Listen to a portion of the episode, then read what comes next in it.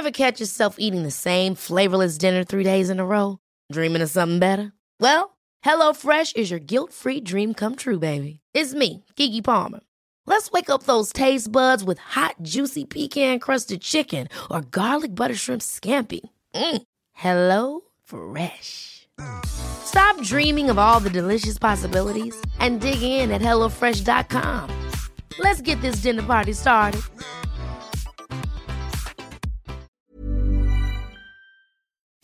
Las noticias. ¿Qué tal? ¿Cómo le va? Buenas tardes. Estás a punto de escuchar Yo soy Javier Alatorre. las noticias con Javier Alatorre. La vamos a pasar muy bien. Comenzamos. If you wanna run away with me, I know a galaxy and I can take you for a ride.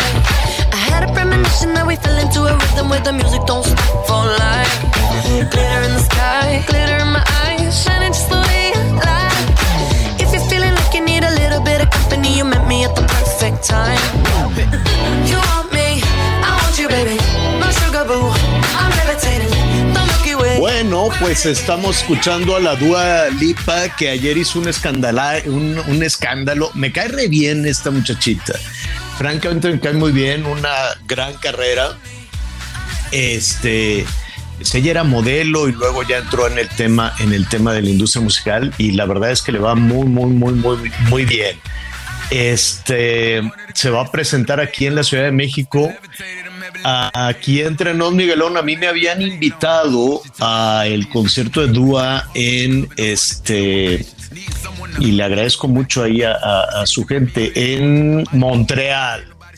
Yo dije, bueno, pero pues a qué hora con tanta emergencia que tenemos en México, cuando no es la inseguridad, son los terremotos, son las locuras que andan haciendo los políticos, no dan chance. Entonces le dije, mira, pues con mucha pena, pero pues no voy a usar los boletos, te agradezco muchísimo la invitación. No fue Dua Lipa, desde luego, pues, me hubiera encantado, pero no fue así.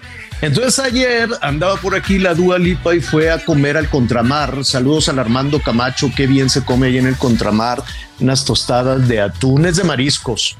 Y entonces siempre hay cachetadas, siempre está lleno. Y está buenísimo, Miguelón, ahora que vengas te voy a invitar. Este, y fíjate lo bueno del Contramar, que es muy bueno. No está en las, iba yo a decir una mala palabra, en las listas esas de en los tantos miles de mejores restaurantes del mundo mundial que te tratan con la punta del pie. Son sangroncísimos los, los que están en la lista, los, los restaurantes estos. eh, digo, qué bueno que se le hace un reconocimiento a, la- a los eh, chefs y, y- y que hacen ese esfuerzo por tener ese restaurante, pero su gente es tan sangrona tan sangrona que no te dan ganas de ir a comer ahí. Tienen unas caras largas así de odio mi trabajo, odio a mi jefe, el chef, odio todo, ¿no? Entonces, afortunadamente el contramar no está en esa lista. Pero bueno, es otro tema. Entonces llegó ahí la Dua Lipa, ya saben, las porras muy este, elaboradas de los mexicanos, ¿no? Dua, Dua, Dua, ¿no? Y ella feliz, luego se fue allá a Coyoacán, a- ahí a la Colonia del Carmen, allá a Coyoacán, a la casa de Frida y Diego, que pues ahora ya es una pelotera. Antes pues, no, no, no había mucho movimiento. Entonces se va a presentar en el Foro Sol. Si quieres, este, no sé si hay reventa, pero pues este, yo creo que ya está sold out, si no me imagino. Bueno, pues ahí con la Dua Lipa y las visitas. eh, si hubieran ido a cenar al Hugo, ahora que vinieron los, ¿cómo se llaman estos otros? Jonas Brothers, fueron ahí al, al, este, al Hugo, que es buenísimo, tampoco está en la lista mamona de, de los de estos mejores, pero es buenísimo, buenísimo. Y saludos a Isa, que ha hecho, eh, ha hecho, Isabel ha hecho un esfuerzo enorme con ese restaurante y va a abrir otro. No sé qué bueno, que, que, que está chiquititito, eso sí, pero es eh, Isabel Castillo realmente una gran, gran empresaria. Y no están en la lista sangrona, para que vea. Oiga, pues qué gusto saludarlo esta tarde. Miguel Aquino, ¿cómo estás? Hola Javier, ¿cómo estás? Me da mucho gusto saludarte. Saludos a todos nuestros amigos que nos acompañan, que nos acompañan el día de hoy. Y en efectivamente, Javier, para el Foro Sol ya eh, hoy el concierto de Dua Lipa en la Ciudad de México está todo vendido. Tú preguntabas no sabe si va a haber reventa, pero te lo puedo asegurar que va a haber reventa, Javier. Te lo puedo asegurar. En los puentes ahí, seguramente de Río Churubusco, te van a estar interceptando antes de llegar al Foro Sol para venderte los boletos, seguramente cinco o diez veces más de su precio, de su precio original. Si no alcanzó boletos, en verdad, amigos, no hay que motivar, no hay que instar a la, a la, a la preventa, porque vaya, a la reventa, perdón, porque vaya qué daño le hacen a los conciertos qué daño le hacen a, todos este tipo de eventos, Javier, y sobre todo no es justo que esto, que esto quede en, el negocio de unos cuantos que en impuestos pagan, señor.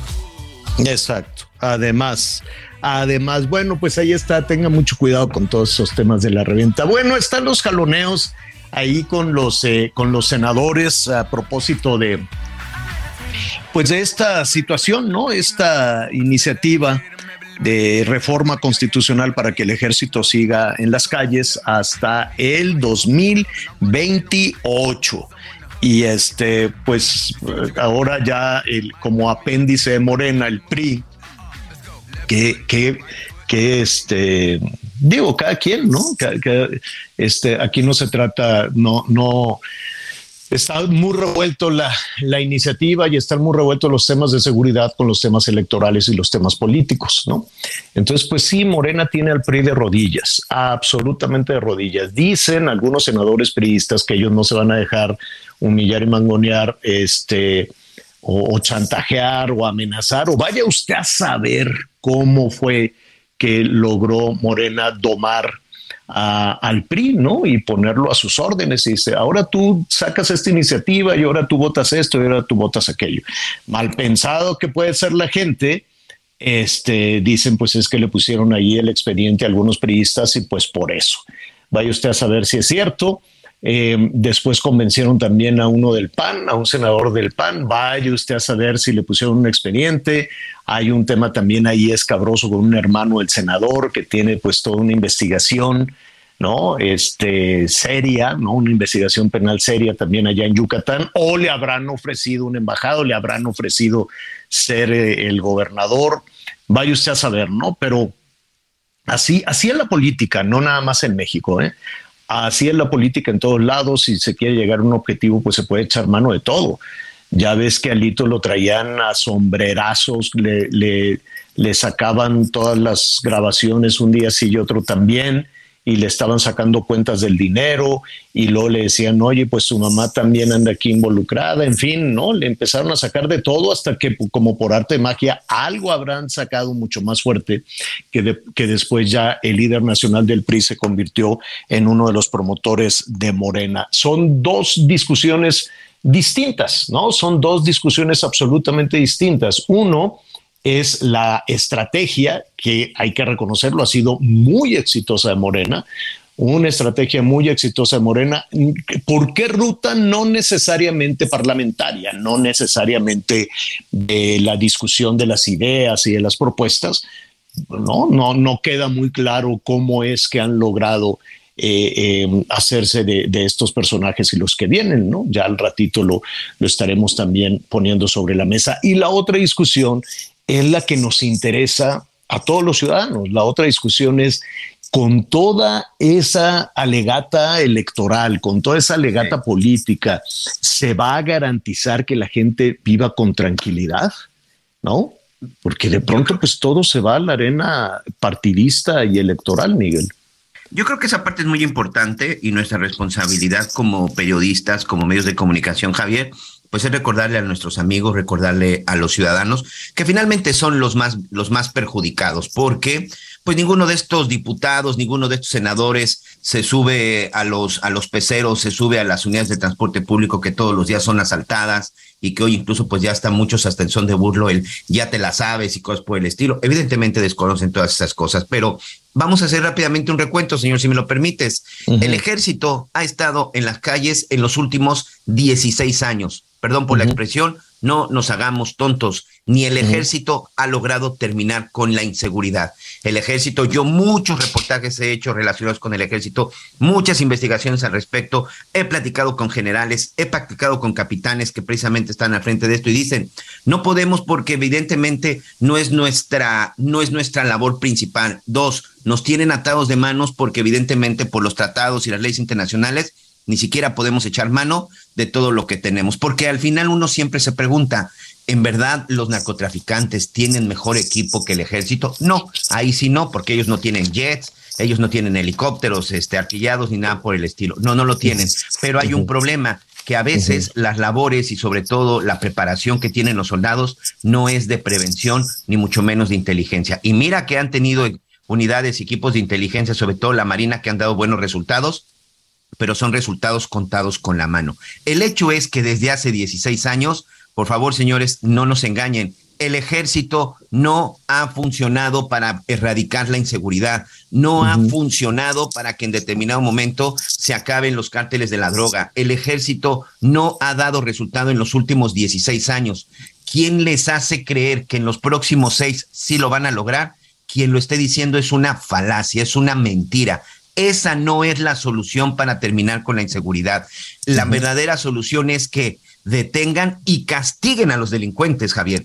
Hoy ah. por hoy, de repente te pones a revisar los casos de los grandes delincuentes que son detenidos y que posteriormente salen de la cárcel y son recapturados. El problema es de justicia, el problema es de impunidad. En México no se castigan los delitos y eso, señores, no es tarea del ejército. El ejército puede detener y meterlos a la cárcel, pero si tienen jueces corruptos, si tienen ministerios públicos que no saben hacer su trabajo, no va a servir absolutamente de nada no va a servir absolutamente de nada que llenemos las cárceles de delincuentes que no tienen las pruebas contundentes en su contra o que simple y sencillamente los investigadores no han hecho su trabajo. Ese va a ser otro de los grandes problemas.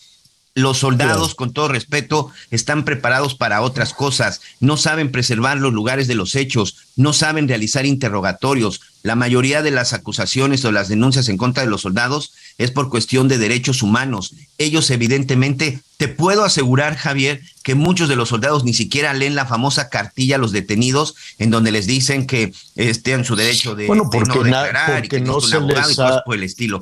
Ese es el problema. el, problema es de impunidad. Tú puedes llenar las calles de policías o de militares y los meten a la cárcel porque los van a detener en flagrancia, pero al final van a terminar saliendo libres porque en México no se castigan los delitos. Amigos, mm. uno de cada 100 delitos en este país es castigado. En verdad, ¿creen que esa es la solución? No se están engañando y nos están desviando la atención del verdadero problema que es en México. Pues Impunidad, mira, porque eso es lo único. No falta de policías, no falta de militares. Tienes toda la razón, Miguel, ¿no? A final de cuentas, independientemente de las discusiones, que es normal, es natural en un partido político que quiera eh, llegar al poder y mantenerse. Eso, eso está en la, en la naturaleza, en la esencia de un partido, ¿no? Los partidos no les interesa la gente, no les interesa la seguridad, no les interesa nada de eso. Lo, que les interesa es el poder, nada más, ¿no?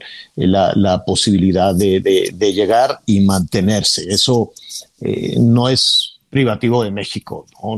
Puede ser los republicanos, los demócratas, los, el partido que usted quiera, de eso se trata. No, no, vaya, un partido político no es, no, no, no, es una persona, un partido político no tiene sentimientos, no tiene emociones, no tiene remordimientos, ¿no? Tiene que cumplir ese objetivo cueste lo que cueste y pueden pasar por encima de lo que sea, incluso de la dignidad de las personas. Así son los partidos políticos, no, no tendrían por qué ser de otra manera. Por eso existimos un, sector, una parte de los ciudadanos que no, que no comulgamos con ningún partido político, ¿no? Yo no he encontrado en ningún partido político, en ninguno, un, beneficio o una identificación o una, o, una visión del mundo, estoy hablando a título personal, que, que yo comparta. Por eso, cuando en esta rebatinga por el poder se pone en medio el tema de la, de la seguridad, pues ya estamos en problemas, porque ese es un asunto que a los partidos políticos no les importa a los partidos políticos no, no, no les interesa, ¿no? Son, son una instancia este, que, que, que tiene otra dinámica. No son ciudadanos, no nos representan. Digo, yo no me siento representado por absolutamente ningún partido político, ni siquiera, ni siquiera en el Congreso. Entonces, es una pena que en medio de esa, de esa dinámica, de esa lucha eh, por el poder, se, ponga el tema de la seguridad. Porque efectivamente, Miguel, si a mí me dicen, oye, con esta votación, si, si se resuelve que el, que el ejército se quede 30 años en las calles o 28 o 10 o los que sea, si con eso me dicen que ya, que de esa manera ya voy a dejar de ser víctima de la, de la inseguridad y la delincuencia, pues adelante. ¿No? Si esa es la solución, adelante, pero tienes toda la razón. Aquí en estos 16 años no es un problema del ejército. Y tal vez no es un problema, te escuchaba decir que no les leen sus derechos, y, eh, no, pero porque nadie les dio ese protocolo porque, tiene, porque la formación. Porque para eso no fueron entrenados, Javier. Exacto, porque no, no es culpa del ejército, no, porque ellos, ellos, son entrenados para otro tipo de cosas y para defender la soberanía y para ayudar a la ciudadanía en otras situaciones, en otras condiciones. Que, que yo ah, coincido contigo y lo que veo aquí, que si después de 16 años de que lo hizo Calderón, lo hizo Peña, lo hizo, ¿cómo se llamaban los otros? Que no servían para nada los, los, este, ay, la, eh, no era Guardia Nacional, era la Gendarmería. la agenda, la famosa gendarmería que no sirvieron absolutamente de nada, no sirvieron absolutamente. También me robaron esos, fíjate. he sido víctima de delincuentes, de rateros, de policías municipales, de policías federales y de la Gendarmería Nacional. No, no, la, la verdad, no tendría por qué en mi, en mi experiencia ciudadana, este, ver un beneficio. Yo nunca he visto un beneficio ni con, eh, ni con el PAN, ni con el PRI, ni con Morena, con ninguno de esos tres. Esas tres administraciones me he sentido seguro y he visto un beneficio. ¿A qué voy con esto? Que si 16 años después de estar experimentando exactamente lo mismo, esto quiere decir que no tenemos una persona que sepa qué hacer. Porque hay muchas versiones, o sea, ¿quién, ¿quién le dice a un senador, a un diputado que ellos saben cómo? ¿No? ¿Quién le dice a Durazo que él ahora se va a encargar de cuestiones electorales, fíjate? Y primero le dijeron, no, pues vas a ser el encargado de seguridad y no pudo, no pudo con el paquete. Luego se fue a Sonora y ahora va a dejar ahí tirado Sonora para dedicarse a pues todas las cuestiones electorales de, de, Morena. Entonces, el, el, problema aquí es que tenemos funcionarios que un día pueden ser eh, titulares de salud, otro día pueden estar en educación, otro día pueden estar en seguridad, otro día pueden, porque realmente no saben, tienen muy buena intención. Quiero suponer que tienen muy buena intención y una gran honestidad, pero no saben cómo hacer las cosas. Y tan no saben que tenemos una crisis de seguridad enorme que yo dudo que con la discusión que se inició ya ahorita y que están ahí, eh, que al ratito vamos a, localizar a, Gerardo Segura para que nos cuente cómo van las cosas allí en el Senado, Miguelón. Pues mira, este, ahorita antes de ir ya, porque ya tenemos allá a nuestro compañero y amigo eh, Reinaldo Lara también para platicar de eso. Ah, vamos con eso, hablando de, de, crimen organizado, ahorita le vamos a decir, pero dime, ¿cómo va el Senado? Bueno, ya se dio una. Ah, recordemos que ayer el PAN solicitó una moción suspensiva. ¿Qué significa?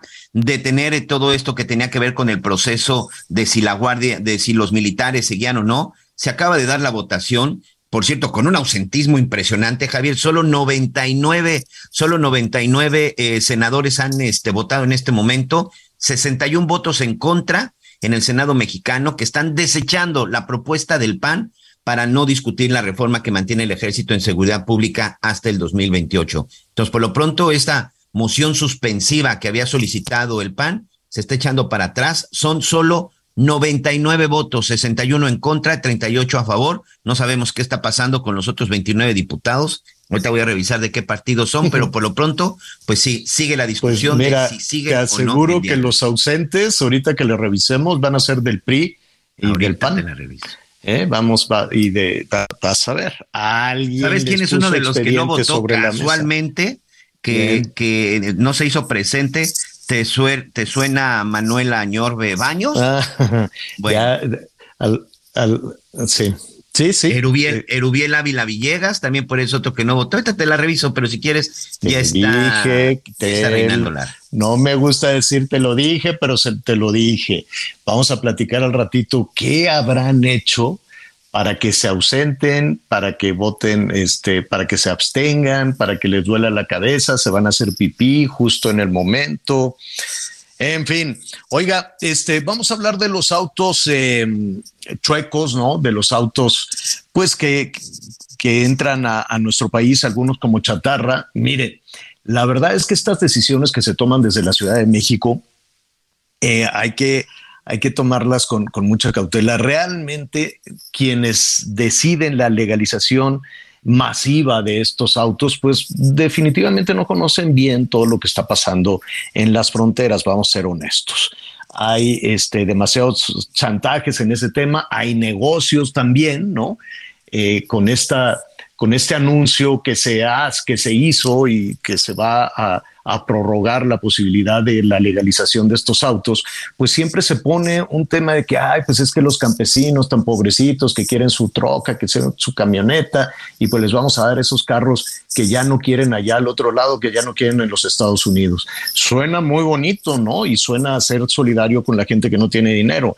Pero a ver, ahí hay un negocio redondito de distintas organizaciones y también de pues quienes hacen compraventa de carros y nada de, que esto se va a los más necesitados.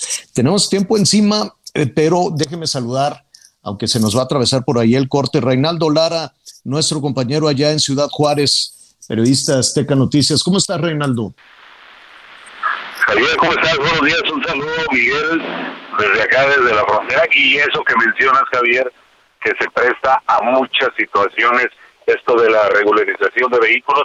Déjame te comento que hace unos minutos estuve ahí en el módulo de Repube, aquí en Ciudad Juárez, donde se amplió ya el periodo para nacionalizar los vehículos a solo 2.500 pesos y estaba saliendo un auto deportivo de lujo, un Corvette 2008. Fíjate. Que les costó 2.500 pesos hacerlo nacional. Traía placas de Texas. Y yo, y yo no me imagino. y yo no me imagino. El propietario. Ajá, adelante. Le pregunté. Eh, sí, le pregunté al propietario. Bueno, ahorita pagaste 2.500, sí. ¿Cuánto hubieras pagado de manera normal? 180 mil pesos por hacerlo mexicano. 180 mil a 2.500. ¿Tú crees que el propietario es un comunero de Michoacán que necesitaba de ese, ¿qué, qué, qué, de ese Corvette o qué coche es? ¿Un Corvette? Es un Corvette. Fíjate. Entonces, a ver, no nos hagamos tontos. Se utiliza políticamente, dicen, sí, vamos a ayudar a los más necesitados a que tengan los autos aquí. Y ese es un caso. Pero también hay personas, hay, hay organizaciones que este, les venden los carros a los campesinos, ya sabes, que se pone el nombre de héroe nacional. Organización Zapata Vive, y entonces ellos van y también se hacen de un montón de vehículos y luego hacen el negocio y los van vendiendo en todas las comunidades agrarias. Esa es una. Otros, pues son personajes como este que acabas de mencionar, que hoy legalizó, se ahorró casi 180 mil pesos, ¿no? Más o menos, en la legalización de su vehículo que le costó 2.500. Y quiero suponer que hay lotes con autos de lujo y no tantos que están aprovechando también esta, esta situación y negocio redondito, ¿no? Mira, Javier, te, mencionaba que hace unos minutos estuve en el módulo del Repubia, en uno de los puntos aquí en Ciudad Juárez, había una fila de 10 vehículos 10 vehículos que venían de Estados Unidos de un remate en Colorado, todos los vehículos o volteados o chocados de enfrente o con golpes en la parte trasera, todos los vehículos arriba del año 2010 y estaban por hacerlos nacionales a 2.500 pesos, cuando una camionetita que estaba ahí de marca japonesa, esa camionetita tiene un valor en el mercado de arriba de 300 mil pesos y estaba chocada de la parte trasera, así es que les iba a costar 2.500 pesos y ya la iban a tener mexicana. Todos esos son los negocios de los loteros, porque los compran en remates, los cruzan la frontera y se van exactamente, sacan su cita y los hacen nacionales. Dicen, lo que pasa es que un vehículo por persona, sí, pero ¿cuántas personas hay en una familia? y cuántos trabajadores tienen los loteros y cuántas personas dependen de esos trabajadores. Definitivamente. ¿Se ha contabilizado de alguna manera eh, cuántos eh, carros se han legalizado, cuántos carros del otro lado se han legalizado en este punto, por lo menos allí en Ciudad Juárez o en Chihuahua? Mira, precisamente ayer eh, el gobierno federal dio el informe de aquí, nada más del estado de Chihuahua, 108 mil vehículos se regularizaron. El 60% Ciudad Juárez, el otro porcentaje en las oficinas que están en Cuauhtémoc, Chihuahua, allá en el centro del estado y otras. Mira, Reinaldo, Reinaldo, déjame hacer una pausa y regresamos contigo.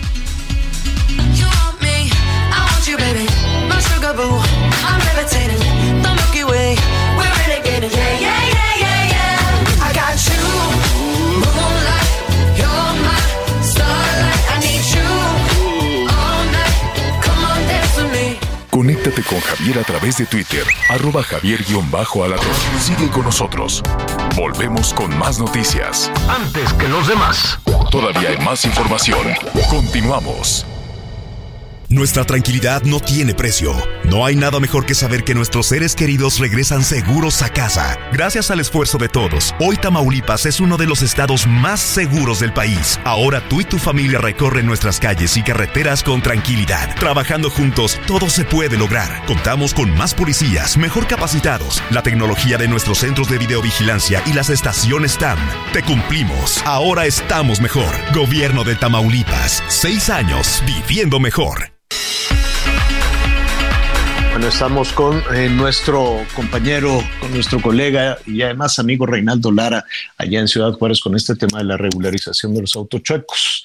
Entonces, eh, pues que eh, nos, comentabas que justo en, este sitio, en las oficinas donde se, se, se, lleva a cabo todo este esta regularización, pues llegan con unos carrones que no necesariamente los van a usar en el campo, ¿no? No necesariamente los van a estar manejando, pues los más pobres en estos 10 estados en donde se aplicó o se anunció que se aplicaría la medida, Reinaldo, antes de, de, que nos digas si el trámite es muy complicado, si tú puedes llegar así con una fila de 10 carros o nada más con uno, este, quiero suponer, Reinaldo, que las calles de Ciudad Juárez están lisitas, lisitas, ¿no? Que no hay un solo bache, porque pues ese dineral de los, de los carros se iba a utilizar para tapar los baches. Yo quiero imaginar que ya pueden manejar, pero así suavecito, como guantecito. ¿Así es, Reinaldo? No, Javier, obviamente las calles de Ciudad Juárez ahora sí que están completamente llenas de baches y peor con las lluvias de los últimos días. Incluso las autoridades estatales y municipales dicen que hasta este momento no han recibido ni, ni un solo peso de este programa que iba a ser utilizado para tapar los baches acá en Ciudad Juárez. Pero Javier, ahorita mencionabas lo de los autos, te quiero decir que los requisitos como son tan sencillos para cualquier persona que tiene un vehículo americano, si vive del lado mexicano, simplemente cualquiera puede regularizar el auto. Incluso a la gente le piden que tenga un título de la compra del auto que sea antes del octubre del 2021. Pero en su defecto, si no tienen el título, les piden el llamado bill of sale, que es como una especie de factura. Y esas te las venden del otro lado los que se dedican a la venta de autos. Claro. Tú puedes decir, voy a comprar un auto a Estados Unidos barato en algún remate de los que son chatarra que ya no se pueden usar allá, lo compras, pides un bill of sale con la fecha de octubre del 2021 y lo cruzas y lo puedes ir a nacionalizar a solo 2.500 pesos. Mira, yo entiendo que para los residentes de, la frontera, los residentes de Ciudad Juárez, los residentes de, acá en Baja California, los residentes de Mexicali, de Tijuana, en fin, pues eh, se, se, entiende esa regularización porque así ha sido desde hace muchísimo tiempo, ¿no? Gente que entra y sale de México o de los Estados Unidos y en un proceso natural pues se regularizan los, los carros.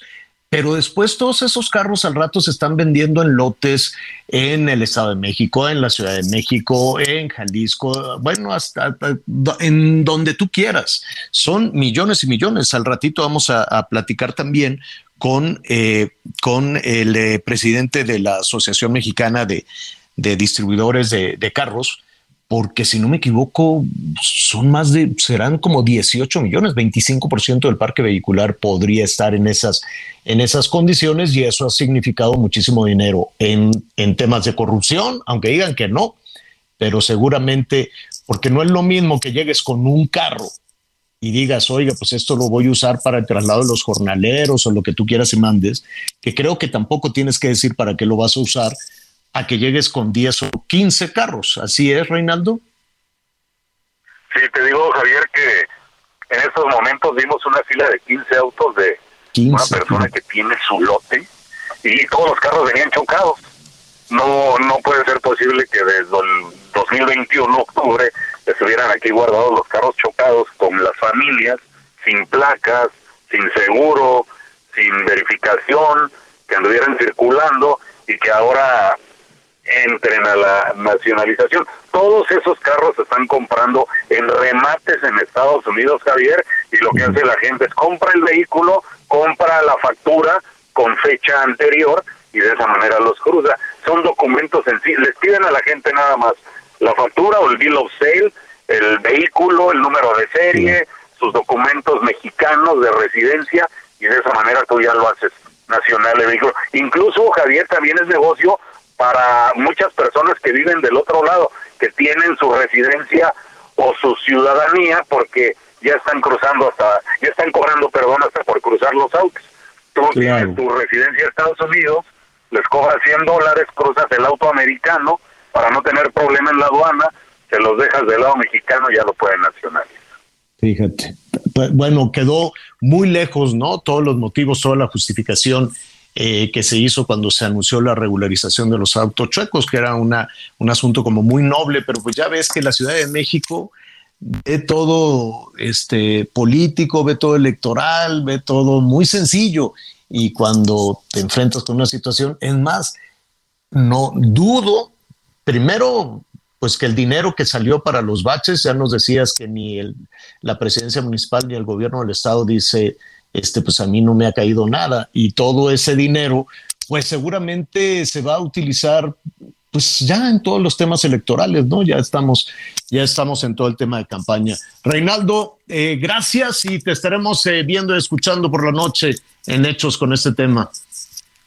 Gracias, Javier. Un saludo desde la frontera. Gracias, es Reinaldo Lara, allá en la frontera. Y se había anunciado, mire, pues se va a regularizar para los más pobrecitos y con eso vamos a tapar todos los baches. No sé, esto de los baches también es pura vacilada, pura vacilada. Hasta, hasta el presidente se enojó, ¿no te acuerdas, Miguel, que dijo, denuncien, denuncien y que la autoridad haga algo? Y, pues todos se voltearon a ver así para otro lado porque dijo, pues los baches son un negocio también los baches son un gran negocio para muchos este, funcionarios, sobre todo para los funcionarios locales, los funcionarios de los municipios que ponen una capita chiquititita de chapopote, dice que les costó una millonada y al rato se revienta, se rompe otra vez. Y después en la Ciudad de México dijeron que iban a poner el quién es quién en los baches para ver quién los tapaba y nomás no dijeron nada. Ya después, al otro día, yo creo que le dijeron a Claudia, oye, ¿y cómo le vas a hacer? ¿Qué tal si salimos raspados nosotros mismos con ese quién es quién? Entonces, mejor guardaron silencio y ya no dijeron absolutamente nada. Pero a ver, ahora está el otro punto de vista también en este tema de la regularización. Es cierto que hay una parte noble en esto, ¿no? De algunos campesinos, de algunos jornaleros, para quienes pues tener este patrimonio, por lo menos de un vehículo, para ir moviéndose de un lado al otro en los estados donde ofrecen sus servicios como jornaleros, pues puede, pues puede funcionar. Pero realmente eh, se ha cumplido con eso. ¿Y cuál es la otra cara en esta moneda? yo le agradezco a Guillermo Rosales, Guillermo Rosales Zárate es el presidente ejecutivo de la Asociación Mexicana de Distribuidores de Automotores, la AMDA. ¿Cómo estás, Guillermo? Qué gusto saludarte. Estimado Javier, muy buenos días y muchas gracias por la oportunidad de estar en tu noticiero y eh, tener eh, la ocasión para compartir nuestros puntos de vista sobre este fenómeno de corrupción. A ver, ¿por qué dices que es un fenómeno de corrupción, Guillermo? Justo por la descripción que acaba de hacer eh, el reportero, muy precisa, hay que tomar en cuenta que los vehículos que están ingresando a nuestro país, beneficiarios de este decreto de regularización, son vehículos que son contrabando, es contrabando automotriz y que para, poder entrar al país eh, cruzaron por el puente eh, eh, de, uso común para la gente común, para los turistas, y que no cumplieron con los procedimientos aduaneros. ¿Cómo lo hicieron para cruzar? Bueno, pues a la vista de las autoridades aduanales, sin que hubiera ninguna limitante para su operación. Posteriormente, estos vehículos se comercializan libremente en los lugares que todo mundo conoce con la connivencia, la facilitación de autoridades eh, federales, autoridades estatales y... Bueno, uy, se nos, se nos fue la comunicación con Guillermo Rosales. En un momentito más lo vamos a, la vamos a recuperar. Contundente lo que le dice. Sí, sí, así es. Guillermo, ya tenemos la comunicación con él. No, a ver, entiendo, en lo que en lo que recuperamos la comunicación con Guillermo, entiendo, eh, digamos que la buena fe, la buena voluntad cuando se anunció este tema, ¿no?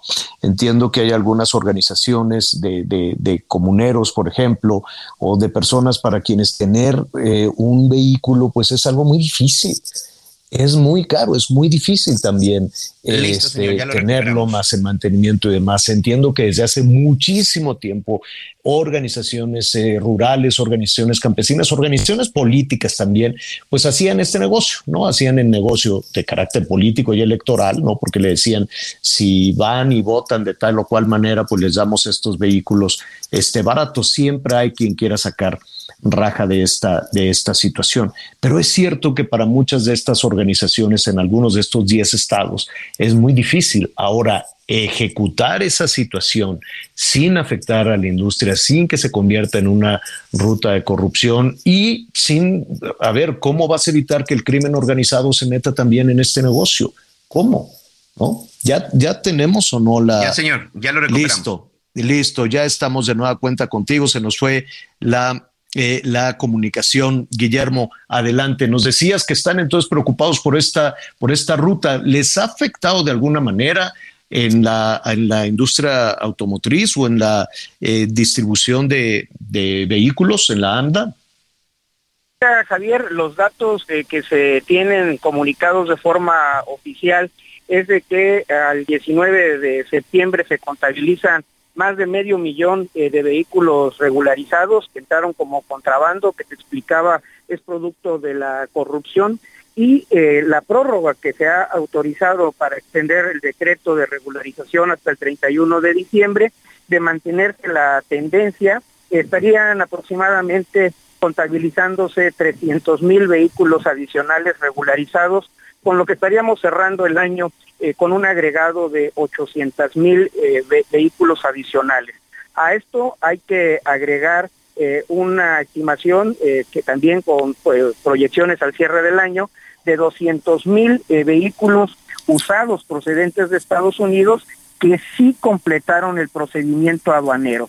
Es decir, el parque vehicular en México en un solo año estaría engrosando como consecuencia de la introducción de vehículos usados un millón de unidades adicionales. Con esto, saturando la oferta eh, de vehículos eh, usados, sobre todo de 8, 9, 10 años, con lo que los precios de los vehículos usados en México tendrán eh, que sufrir un detrimento en su, en su valor, además de que hacia el año que entra, en el que esperamos una recuperación de la oferta tanto de los vehículos nuevos como de vehículos usados, pues estará habiendo una afectación directa. Pero más allá eh, de lo que impacta en el mercado formal del sector automotor, eh, lo que está ah, en juego es un esquema mucho más amplio de corrupción, tanto de funcionarios públicos, y ya lo mencionabas tú, Javier, este país es muy distinto al que teníamos hace 50 años, hace 40 años,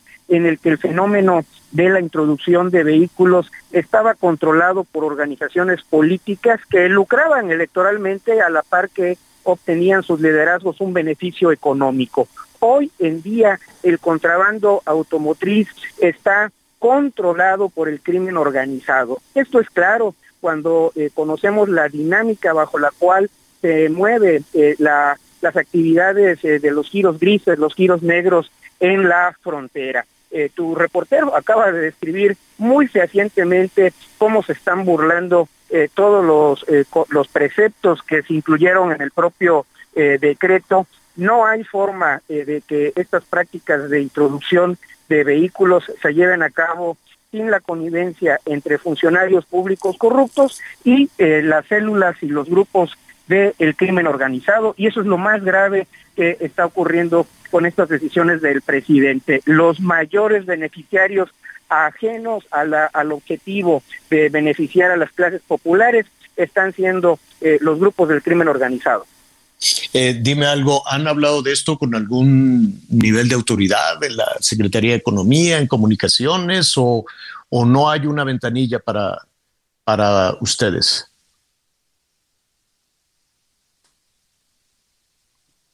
Bueno. Nuestro sector ha sido la Secretaría de Economía, sin embargo, eh, con eh, nula capacidad de respuesta a las decisiones unipersonales dictadas por el presidente de la República, Javier. ¿Qué harán? Bueno, eh, tenemos eh, nosotros eh, como vocación siempre buscar el diálogo. Hemos insistido no únicamente AMDA, sino en conjunto con el resto de organizaciones de la industria automotriz en que se abra esta comunicación con el presidente, con el secretario de Gobernación, con la secretaria de Seguridad, eh, desafortunadamente las puertas han estado cerradas y por ello es que eh, en AMDA tomamos la decisión de recurrir a la eh, protección de la justicia federal. tenemos interpuestos 16 juicios de amparo y dadas las irregularidades con las cuales se emitió el decreto y las posteriores modificaciones para fomentar la regularización de los vehículos usados de procedencia extranjera, es que eh, tomamos esta decisión. Es un proceso largo, sinuoso, pero confiamos que finalmente la justicia federal nos dé la razón para frenar estos procedimientos de regularización del contrabando automotriz, Javier. Mm, así es. Bueno, Guillermo, pues estaremos pendientes a ver qué respuesta, qué respuesta hay. Y, y bueno, la otra cosa, entendemos conflicto para, para la industria, o por lo menos para los distribuidores de, de vehículos, pero hay otra cosa también, también en esto, no sé si, eh, Guillermo, hace cuánto que no caes en un bache, tú te mueves así por, como decía un alcalde de, de Culiacán, Sinaloa, cuando le reclamaban, oiga, está la ciudad rota, pues no pasen por donde hay baches, ¿para qué pasan por ahí? ¿No? Desafortunadamente y sobre todo en esta temporada de lluvias, eh, para mí que, que, siempre la lluvia es una bendición, pero bueno, creo que todos hemos eh, sido eh, víctimas de los malos, eh, de las malas condiciones de la red de calles, avenidas, bulevares, carreteras que tenemos en la República y no no no escapé a ello recientemente dos de estas reventadas.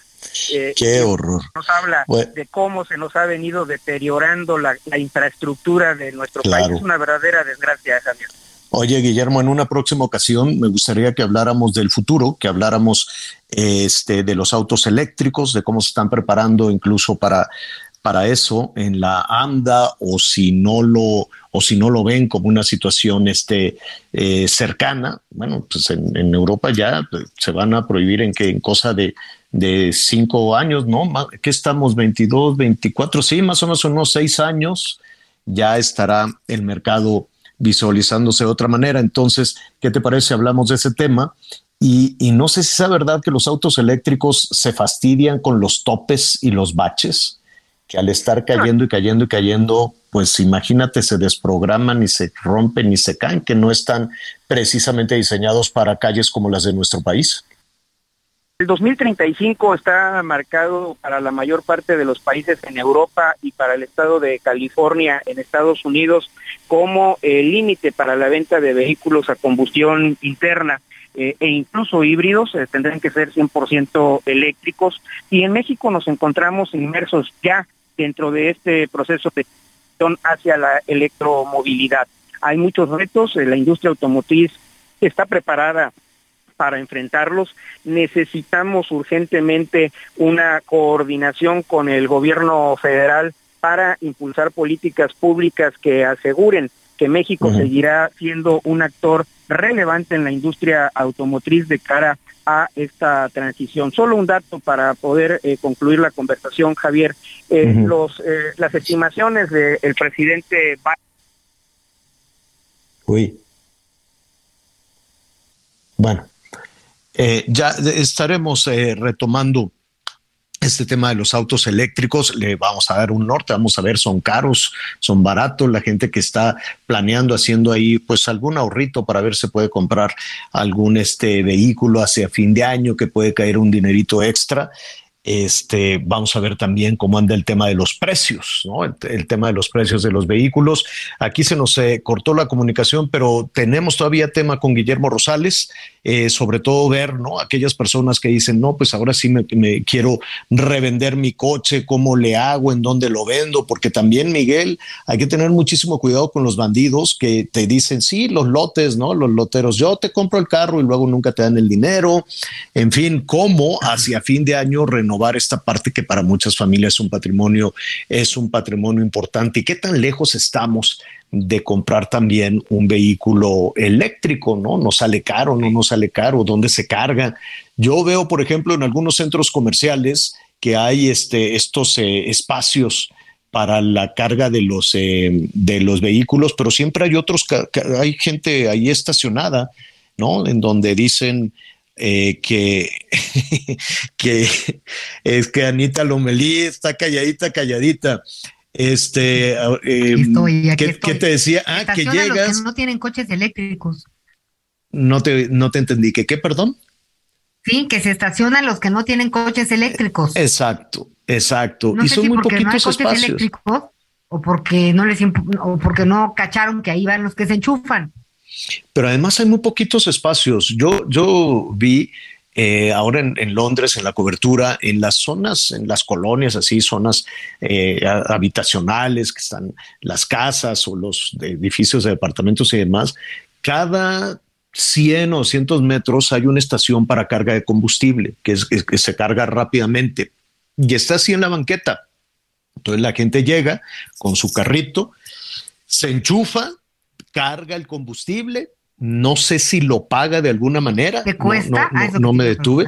No, yo, yo creo que sí lo pueden pagar con su tarjeta, porque pues como pagas por entrar, por ejemplo, a The City, pagas por entrar a la parte, eh, digamos que en un área comercial, pues también si quieres entrar ahí a circular es como un parquímetro, pero entonces pues pagas por circular ahí, pagas por todo pero cada tanto y tanto, o sea, en algunas zonas, pues yo vi una estación de carga para los autos este, eléctricos, ¿qué quieres? Cada 100 metros, cuando mucho cada dos cuadras. Entonces la gente llega, se estaciona, carga rápido y se va y puede llegar otro y así. Pero aquí tienes un carro eléctrico y ¿en dónde lo cargas?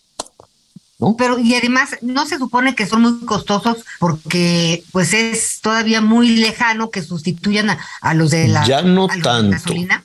No, ya, no tanto. Entiendo que ya están bajando de precio. No, ya muchos están incluso al nivel de lo que te cuesta un auto de gasolina. Al principio sí, pero no. Hoy hay autos que literal tú ya solo decides gasolina o eléctricos, te da la misma función, el mismo servicio y prácticamente al mismo costo.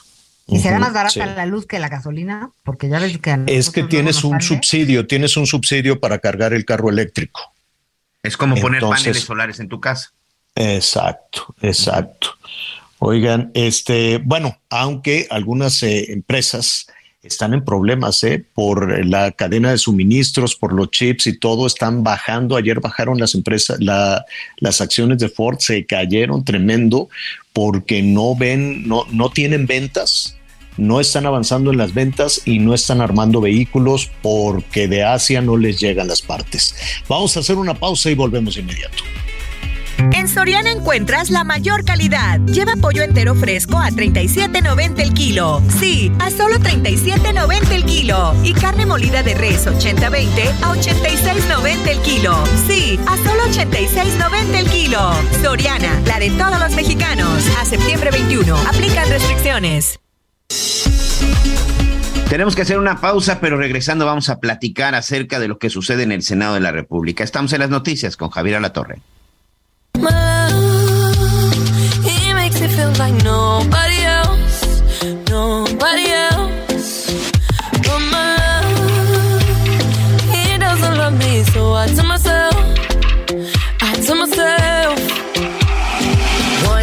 don't pick up the phone, you know he's only calling cause he's drunk and alone. Two, don't let him in, you have to kick him out again. Three, don't be his friend, you know you're gonna wake up in his bed in the morning. And if you're under him, you ain't getting over him. I got no rules, I count count 'em.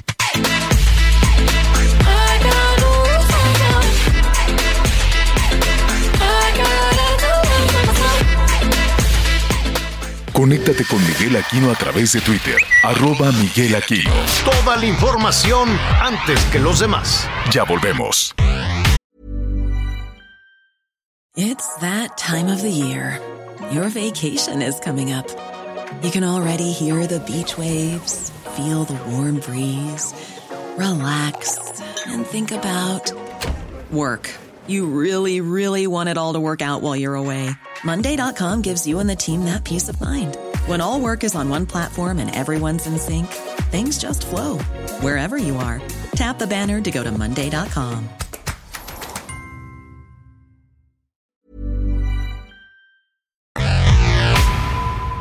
Todavía hay más información. Continuamos. Las noticias en resumen. La noche de este martes, un camión de la Guardia Nacional con elementos a bordo chocó contra un tráiler sobre la autopista Tehuacán, Oaxaca, que presuntamente se salió de control tras presentar fallas mecánicas. El saldo fue de una agente muerta y 50 elementos lesionados. Pemex informó que una excavadora que golpeó de manera accidental un ducto y provocó la fuga de gas etano que desató la explosión en Guaymanguillo, Tabasco, no se reportan personas lesionadas por fortuna. Cinco policías implicados en la tortura y muerte de una osa de cuatro meses en el municipio de Castaños, Coahuila, fueron vinculados a proceso por el delito de maltrato animal por encubrimiento. El dólar se compra en 19 pesos con 74 centavos y se vende en 20 con 26. Oiga, bueno, pues el mercado, eh, eh, antes de ir al tema de, del Senado, como ya nos habías adelantado, Miguelón, pues algo, este, mire, mientras aquí seguimos agarrados de la greña y, y- y prácticamente cautivos de las discusiones electorales y, y de todo lo que hagan, este puñadito es un puñadito de gente realmente los, los integrantes de los partidos políticos y los, los este, legisladores, en fin, todos estos personajes este, mujeres, hombres que tienen que ver con la política, pues son muy poquititos respecto al, número de ciudadanos, pero pues nos tienen, ya saben, ¿no? Agarrados siempre, eh, voltea a verme a mí, en fin. Y mientras tanto, pues van sucediendo cosas en el mundo. Eh, ve- veíamos cómo se está modificando la tecnología, la industria automotriz, los problemas. Al ratito le voy a decir cómo han caído las, las acciones también de algunas empresas automotrices por una serie de problemas. Pero este, también hay otro mundo virtual que pues que no deja de sorprender. Yo les preguntaría, este, Anita, Miguel, a ti, Miguelón, si Aide te dijera, oye, me quiero comprar este vestido de la Carolina Herrera, mira qué bonito, y lo está aquí modelando eh, esta, esta, esta, ay, se me fue esta modelo que es este, una modelo norteamericana que es también toda, toda una, una referencia, ¿no? Carly Kloss. Tú, Anita, este, ¿cuánto pagarías por este modelito de la Carolina Herrera Primavera-Verano 2023? ¿No? No, de pronto Javier, es pues el largo, la- floreado, es así, muy amarillo, Muy con mucha precioso. flor, un, un moñoz, un moñote, vamos a describirlo. Tiene, Un moñote. un moñote en la cintura, es largo, se, se le sale así la pierna, ¿no? Cuando caminan. Yo te voy a Es- decir, como mido medio metro, esos vestidos no me checan porque les tengo que cortar la mitad. Entonces no me voy a ir por, Carol- por Carolina Herrera. Pero sí es una moda, la- e, es cara. Eh, digo, ese es un vestido que te comprarás y ojalá puedas utilizarlo 40 veces porque... Pues lo vas a poder son- utilizar muchas veces. Ahorita te digo, porque tú, Miguelón, ¿cuánto pagarías si te dijera, de ándale ya, cómpramelo para la boda que hay que ir? Híjole, pues no, la verdad es que no tengo la menor idea. Creo que lo que le diría es, mi presupuesto es de tanto y ajustate sobre de eso. Pues fíjate, Pues tiene que so- ser como se de vendió, 25, ¿eh? se vendió primavera, verano do- 2023, se vendió en 5 mil dólares. En 5 mil dólares el vestido de la Carolina Herrera. Déjeme, pues, eh, ¿qué está a, die- a 20? ¿Lo podemos cerrar? ¿O 21? A 20, pon tú. 100 mil pesos, ¿no? No, pues no te estoy diciendo. 100 mil, nada más que el vestido es virtual. O sea, sale una monita en Roblox y tú ya eres dueña del, del vestido, Anita, nada más que es virtual, es de, de, Pero de no me lo, monito. o sea, no me lo voy a, no va a estar colgado en mi closet. pero, pero lo puedes ver cuantas veces quieras en Roblox, así, y, y- y estar en el mundo virtual con el si vestido. voy a la boda de mi hijo, no me lo voy a poder poner.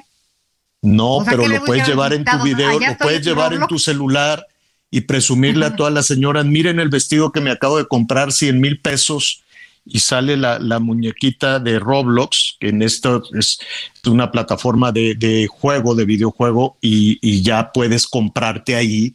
Y, hoy salió a la venta este vestido en 100 mil pesos. Eh, entró primero en 50 mil pesos, pero fueron ofreciendo, ofreciendo y llegó a 100 mil, pero es virtual. No lo vas a tener padre, colgado no en tu gusta. closet. ¿Eh? Está bien padre, pero qué gacho. Yo quiero mi vestido en mi closet. Ah, bueno, pues ahí está, vean las cosas que, que suceden allá en, en, en, todos, en todos estos, eh, en todo este tema del mundo virtual. Bueno, ya le decíamos que eh, desde ayer hay muchísima discusión en el Senado de la República a propósito de todo este tema, esta iniciativa para mantener al ejército en las calles. Y le comentábamos que de alguna manera se puede ver en dos vías, en dos rutas esta, esta situación. Desde el lado ciudadano, cualquiera diría, oye, si me garantizas que manteniendo al ejército en las calles ya no me van a robar, no me van a robar el jornal del día, no me van a saltar en el transporte, no van a, ser víctimas de violencia, pues cualquiera diría adelante, pues que estén ahí vigilando las calles siempre y cuando pueda yo entrar y salir de mi casa, ir a trabajar con toda tranquilidad, sobre todo todos aquellos que hemos sido víctimas de la violencia y de los asaltos y de la inseguridad. Pero también está la otra vía, que es una vía de discusión política, que esa es la más escandalosa, que esa es la más ruidosa. De alguna manera, esta estrategia que está llevando a cabo Morena, no sabemos cómo está convenciendo, cómo convenció a Lito Moreno y no nada más a Lito, sino a todos los diputados del PRI, cómo está convenciendo también al senador, qué, qué le ofreció a Raúl Paz para que renunciara al PAN cuando hace apenas unos días Raúl Paz decía que por ningún motivo se tenía que aprobar esta iniciativa de reforma constitucional. ¿Qué está pasando? ¿Cómo los están convenciendo? O si de plano vamos a pensar mal y tienen la cola muy, larga y esto pues puede provocar que, que cambien de, de opinión. Aquel PRI tan poderoso todavía en la administración de Peña, Nieta, pues de Peña Nieto pues hacía este, este alarde de poder. Salvador García Soto, periodista, compañero conductor desde luego en el Heraldo Radio, a quien escuchamos todos los días y además eh, columnista del Universal, está desde hace tiempo dándole seguimiento a este tema y me da muchísimo gusto saludarte, Salvador. ¿Cómo estás?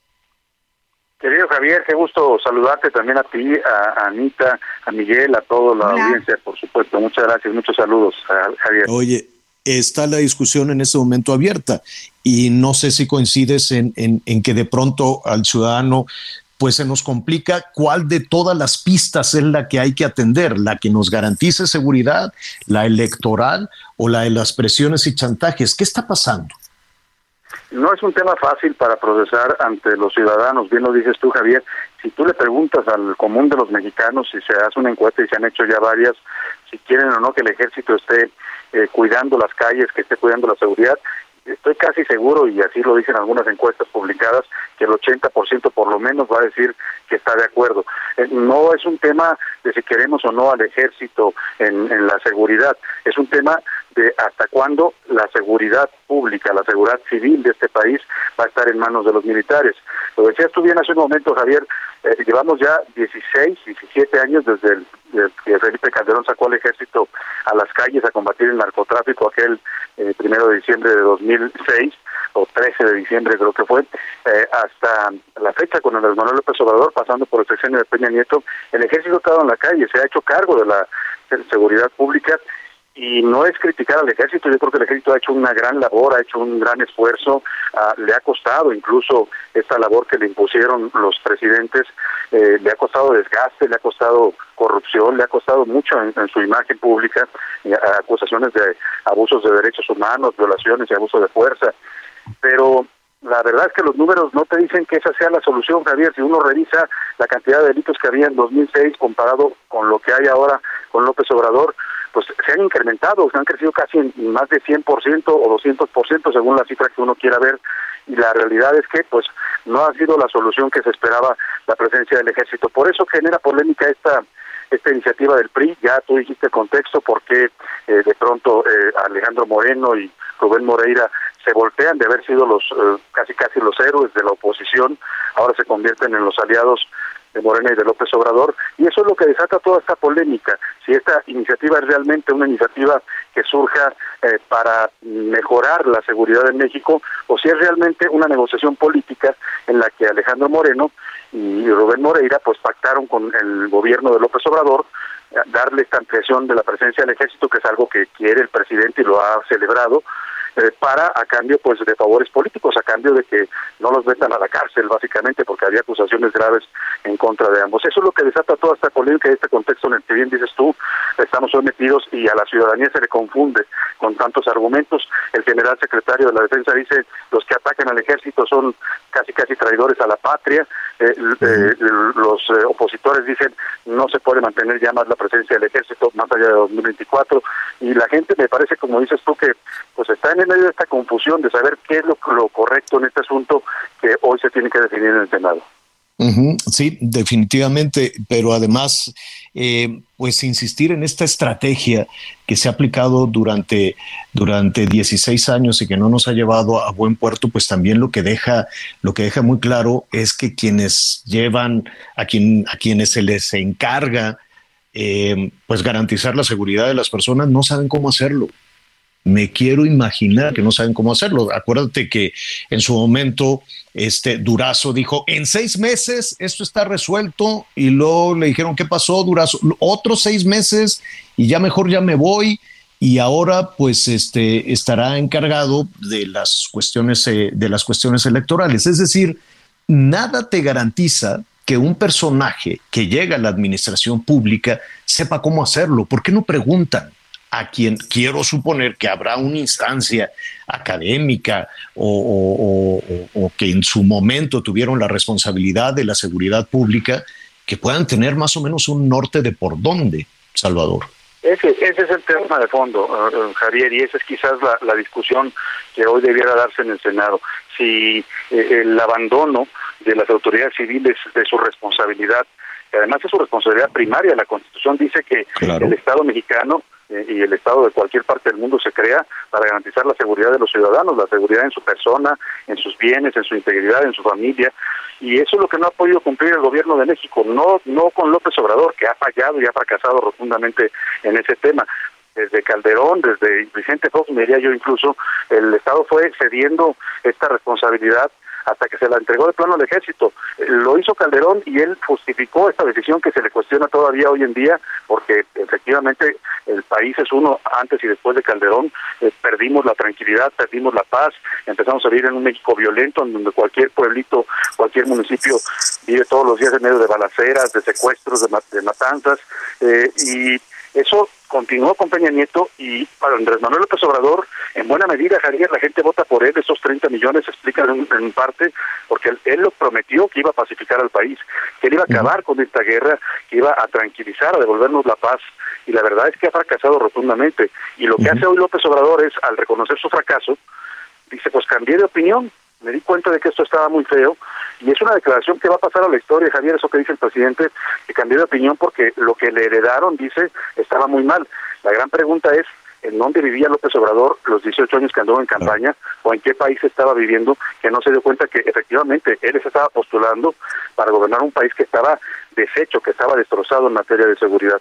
Y esa es la crítica hoy, que el presidente se recargue totalmente en las Fuerzas Armadas y renuncie, abdique de su responsabilidad Mm. Oye, hay, otra vía, te robo, te robo un minuto más, Salvador. Estamos con Salvador García Soto, que está haciendo un, análisis. Le recomiendo que lo lea porque le queda, le queda muy, muy claro muchas de las cosas que están sucediendo. Salvador está en la otra ruta, que la política, no, no sé si necesariamente la electoral, pero eh, sé que es complicado saber qué provocó ese cambio de opinión ¿no? Y hay un mar de especulaciones. Hay quien dice, por ejemplo, que en el caso del líder del PRI, pues tenía un expediente larguísimo y ya veíamos también como Laida Sansores un día sí y otro también decía, y ahora este audio y este otro audio, y luego fue el fiscal y les tumbó la puerta, entonces uno supone a algo muy grande le sacaron alito que entonces se convirtió en la punta de lanza de, de, la estrategia de Morena, que me queda claro que ahí la preocupación no es la seguridad. En esta discusión que hay en este momento no, no, no es el ejército, no es la seguridad y mucho menos son los ciudadanos. En este momento pues tenemos una discusión de cómo se fortalece Morena y cómo pues va sometiendo a los partidos de oposición y va destruyendo la posibilidad de una alianza. Es así. Claro. Y lo más peligroso es que lo hace con el apoyo del ejército, Javier. El ejército se está transformando en una especie de brazo armado del proyecto político de López Obrador y eso es grave porque el ejército es una institución de los mexicanos y para los mexicanos.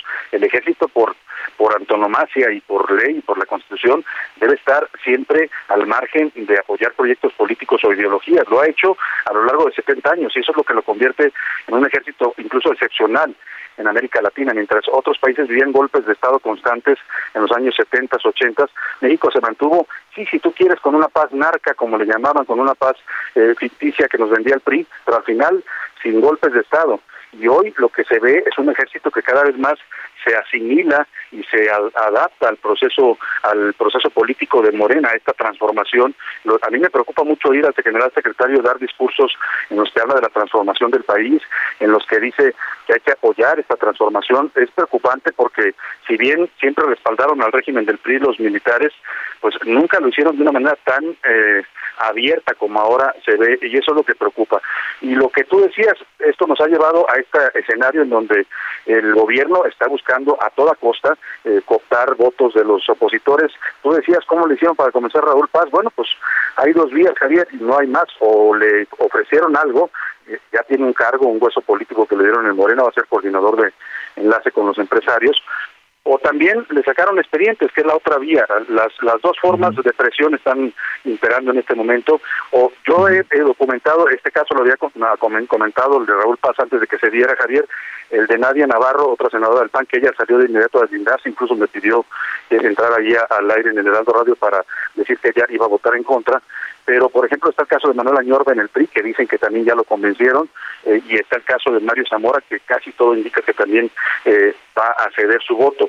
Ayer nos decían algunas fuentes del Senado que Morena puede tener hasta seis votos, seis o siete votos de opositores. ¿Cómo los lograron? Pues eh, con, con lo que uno se quiere imaginar, Javier, desde cañonazos hasta amenazas de expedientes negros. El gobierno se volcó a tratar de sacar los votos, a ver si le alcanzan, necesita once, en un escenario en donde vayan todos los senadores asistan a la sesión. Si algunos faltan, Javier, que es otra forma también de, prestarse al juego político, si no asisten los senadores también están de algún modo cediendo su voto a Morena. Así es que habrá que estar muy pendientes de esta votación y habrá sí, que ver. Sí, pues, estaremos muy pendientes de de tu programa. En cuanto terminemos aquí este espacio, nos ligamos contigo por, porque vas a tener calientito lo que esté sucediendo en el Senado. Claudia Ruiz Macié está diciendo en este momento, aparte de sus argumentos para, para no apoyar esta, esta iniciativa, pero también dice algo muy significativo, muy significativo. Dice, este dictamen trata de cumplir un capricho para demostrar que se puede doblar a la oposición, dice en este momento Claudia Ruiz Macié. Y pues veremos también, ¿no? ¿Qué sucede con Erubiel? Parece que, que de pronto estaba ausente. Erubiel Ávila, en fin, hay, hay, es, va, va, a ser muy, muy, muy significativo. Y, y, y finalmente, Salvador, del PRI, ¿te, ¿te acuerdas ese PRI poderosísimo, soberbio, este, e incluso un PRI frívolo con Peña Nieto, pues mira nada más. A dónde se fue. Quedó el PRI Javier y lo que va a quedar después de esto, porque lo que pasa hoy en el Senado, esta votación, la, calle en el PRI, conciliable, dicen Antonio y Alejandro Moreno. Y hay quien dice que esto, si hoy el PRI se impone en su rechazo en el Senado, eh, puede ocasionar ya prácticamente Uy. pues lo metido porque este partido ya salió al gobierno. Estaremos muy pendientes de tus comentarios en punto de la una de la tarde en el Heraldo Radio Salvador. Un abrazo y muchísimas gracias. Gracias, Javier. Un abrazo para los tres. Muchas gracias. Muy buenas. Gracias, gracias. No se lo pierda a la una de la tarde, nada más terminando. eh, terminando las noticias, vamos, Oye, eh, vamos a ver. Sí, Miguelón. Y nada, nada más brevemente como un recuento, porque insisto, señor, a veces el gran error que tenemos los seres humanos, sobre todo los mexicanos, es que se nos olvidan las cosas, sobre todo eh, de pronto en materia de seguridad. Déjame decirte que hoy en Jalapa, Veracruz, una maestra frente a una escuela primaria, cuando iba llegando, pues eh, fue ejecutada de un disparo en la cabeza y un niño de siete años resultó, resultó lesionado. Al mismo tiempo que te estoy comentando esto, el día de ayer, 82 personas fueron, fueron asesinadas, 82 personas en el país fueron asesinadas. Hoy, muy cerca de unas instalaciones de la policía, bueno, pues una persona apareció este, mutilada. Esto en la zona de Guerrero. En Iguala, también afuera de una primaria, dejaron dos cuerpos degollados y se dejó un, un, un mensaje. En la zona de Veracruz, precisamente nos mandan nuestros amigos esta información, este, hay balaceras, están incrementando los secuestros. Es decir, quiero seguir yo insistiendo y sumando un poco a lo que estás comentando con Salvador García Soto. El ejército está en las calles y no ha pasado absolutamente nada. Al contrario, solo se ha deteriorado la imagen del ejército mexicano. Qué terrible, qué terrible situación. Oiga, eh, y en Veracruz, eh, ¿por, ¿por qué mataron a la maestra? ¿Se sabe algo? Fue en la zona de Jalapa. Hay un video que es este, la verdad que es un video que es impresionante, Javier. Se ve exactamente el momento en el que ella llega en un auto compacto, este, baja, eh, baja ella del lado del, copiloto, va hacia la parte de atrás para sacar unas bolsas. En ese momento pasan dos sujetos eh, a bordo de una, de una motocicleta, también del mismo vehículo baja, baja un adulto, baja un niño, pasan dos tipos en una motocicleta y cuando la tienen a menos de un metro, recibe un disparo directo en la cabeza. El niño sale corriendo, hay otro que está también ahí en el lugar de siete años y resulta con una lesión en la pierna. Hasta el momento, pues no se sabe nada y lamentablemente y con todo respeto, pues es en Veracruz, Javier, ya ves que allá de pronto se avientan cada declaración de que si no es por no herencia, con es que fue otra herencia. ¿no? Exacto. El si hecho no es que esta maestra, frente a la escuela primaria en el momento que iba llegando, en ese momento es cuando es ejecutada, señor. Qué barbaridad. Oiga, En la escuela primaria después- Ruiz Cortines. Era maestra de primaria. Sí, de afuera de la escuela primaria, Adolfo Ruiz Cortines es en donde está esto, en la colonia Huacatal de la ciudad de Jalapa, en Veracruz. Después de, eh, nos quedan todavía unos, unos minutitos, pero vamos a hacer rápidamente una pausa para eh, ofrecer también un panorama con la, a ver, se están haciendo los censos y la revisión en las afectaciones allá en Michoacán, la siguen pasando muy, muy mal, no nada más por los deslaves, mire, les ha llovido durísimo por esta temporada, por esta temporada de huracanes, en toda esta parte eh, de la costa de la costa Pacífico, que quiere que le diga de, de, Chiapas también tiene zonas incomunicadas por el reblandecimiento del terreno, por las lluvias, por los deslaves, las carreteras bloqueadas y también está las afectaciones en, en Guerrero. Yo me atrevería a decir que son más las afectaciones por las inundaciones, las lluvias, la gente que tiene el agua dentro de sus casas, que em, las, eh, por las afectaciones del sismo, que también ayer nos decía el secretario de gobierno en Michoacán que tenían en una primera evaluación 3.000 casas eh, con afectaciones y que estarían esperando que les eh, llegara un dinero y a la pregunta que le hacíamos al funcionario en Michoacán, oye, ¿y quién se tiene que caer con la lana? ¿Quién tiene que darles el, el dinero para que las personas puedan recuperarse? y pues ellos van a ir a tocar a la ventanilla de protección civil. Y ahorita, eh, regresando en la pausa, pues yo vamos a revisar cuál es el presupuesto que tiene protección civil y me temo que protección va a voltear para arriba porque protección civil va a decir, y yo como que de dónde les voy a dar millones y millones de pesos a los de Colima, a los de Michoacán, a todas estas comunidades, por lo menos cuatro municipios con afectaciones muy serias para poder recuperarse o el Fonden de plano se, se integró en la panza del presupuesto de protección civil? Es una pregunta, porque si no, los censos se van a hacer, van a mandar a las personas de la Ciudad de México a estos lugares para hacer los censos, pero nada más, ¿no?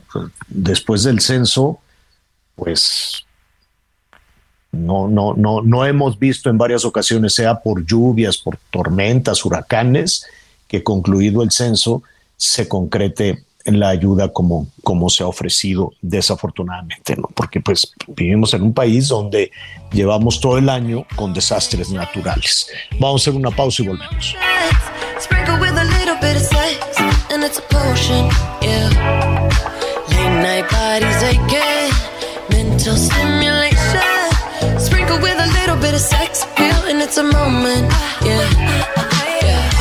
I've been catching love off a bat, boy. Running from your love, that's what this trap for.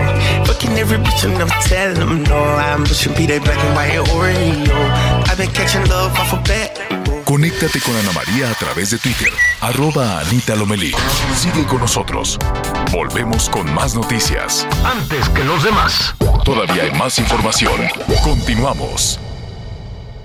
Las y los niños tamaulipecos son nuestro futuro merecen contar con las mejores herramientas para ser exitosos. Por eso hoy cuentan con una mejor preparación, así como escuelas y unidades deportivas de calidad, con mejores instalaciones, becas, uniformes y útiles escolares gratuitos. Los impulsamos a pensar en grande. Trabajando juntos todo se puede lograr. Te cumplimos. Ahora estamos mejor.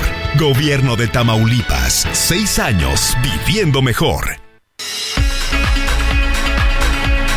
Alrededor de 60 migrantes que viajaban en un autobús turístico en la autopista México-Puebla denunciaron que fueron retenidos por elementos del Instituto Nacional Migración. Dijeron que contaban con permisos temporales para estar en territorio mexicano por siete días y aún así los detuvieron. Con esto hacemos un recorrido por el país. Maestros y trabajadores administrativos iniciaron un plantel indefinido frente al Palacio de Gobierno en demanda del pago de retroactivo del incremento salarial, así como de otras prestaciones económicas. Los maestros colocaron casas de campaña para pasar las noches y los días que sean necesarios hasta que el pago que se les adeuda se refleje en las cuentas de 16 mil trabajadores. En tanto, el secretario de Educación en Tamaulipas, Mario Gómez Monroy, admitió la falta de pago, pero hizo hincapié en que el los adeudos que reclama el personal educativo con plaza estatal son de origen federal y no hay una fecha concreta para que sean enviados y comenzarlos a dispersar. Reconoció que el monto de adeudo a docentes y trabajadores administrativos asciende a los 110 millones de pesos. Desde Tamaulipas informó José Hernández. El gobernador de Nuevo León, Samuel García, se reunió con el embajador de México en Estados Unidos, Esteban Moctezuma, directivos de empresas y asociaciones de la industria de los semiconductores en Washington para continuar fortaleciendo los lazos y promover la inversión en el Estado. El mandatario indicó que en su administración busca hacer de Nuevo León una entidad tecnológica, por lo que invitó a las empresas de semiconductores a establecerse en la región. Ante directivos de empresas como Intel, Samsung y TSMC, el gobernador García Sepúlveda destacó que el Estado tiene potencial académico y laboral para establecer un ambiente de inversión. En la reunión también estuvieron presentes Mariana Rodríguez de la oficina Amara Nuevo León, los secretarios de Economía, de Desarrollo Regional y Agropecuario y el subsecretario de Inversión del Estado, informó Ángel Villegas. Lo mejor de México está en Soriana. Aprovecha que el limón con semilla está a 19.80 el kilo. Sí, a solo 19.80 el kilo. Y el plátano a 9.80 el kilo. Sí, plátano a solo 9.80 el kilo. Martes y miércoles del campo de Soriana. Solo 20 y 21 de septiembre. Aplican restricciones. Bueno, muy bien, atención nuestros amigos en, en, eh, en Tabasco. Eh, sabe que hay una fuga, pues si así se le puede decir, una fuga de petróleo, pero no es el fuego, la llamarada, como no cada vez que están ahí los, los ladrones de combustible, este que luego se les prende cuando están robándose, cuando están robando el combustible. No, déjeme escribirle, esto es en eh, nuestros amigos que nos están preguntando qué, qué pasa en la carretera Cunduacán, Comalcalco, pues nada, que el petróleo así, chapopot, es, hágase de cuenta, una fuente negra de chapopote, de petróleo crudo, está así borboteando, blum, blum, blum, blum en el monte. Muy bonito el monte verde, verde, verde de, de Tabasco, pero es en una ranchería, la ranchería Oriente allá en Comalcalco. Entonces están así los borbotones de muchos, de muchos metros de, de, altura y una extensión considerable. A ver luego cómo van a limpiar eso. Y también, pues quiero suponer que es este Pemex quien tiene que entrar en acción. Es una fuga de petróleo. Ahí están los borbotones este, negros saliendo. No, no hay fuego, no se ha encendido. Eh, pero pues habrá que, desde luego, pues toda esa fuga va a dejar contaminada todas estas rancherías en Comalcalco.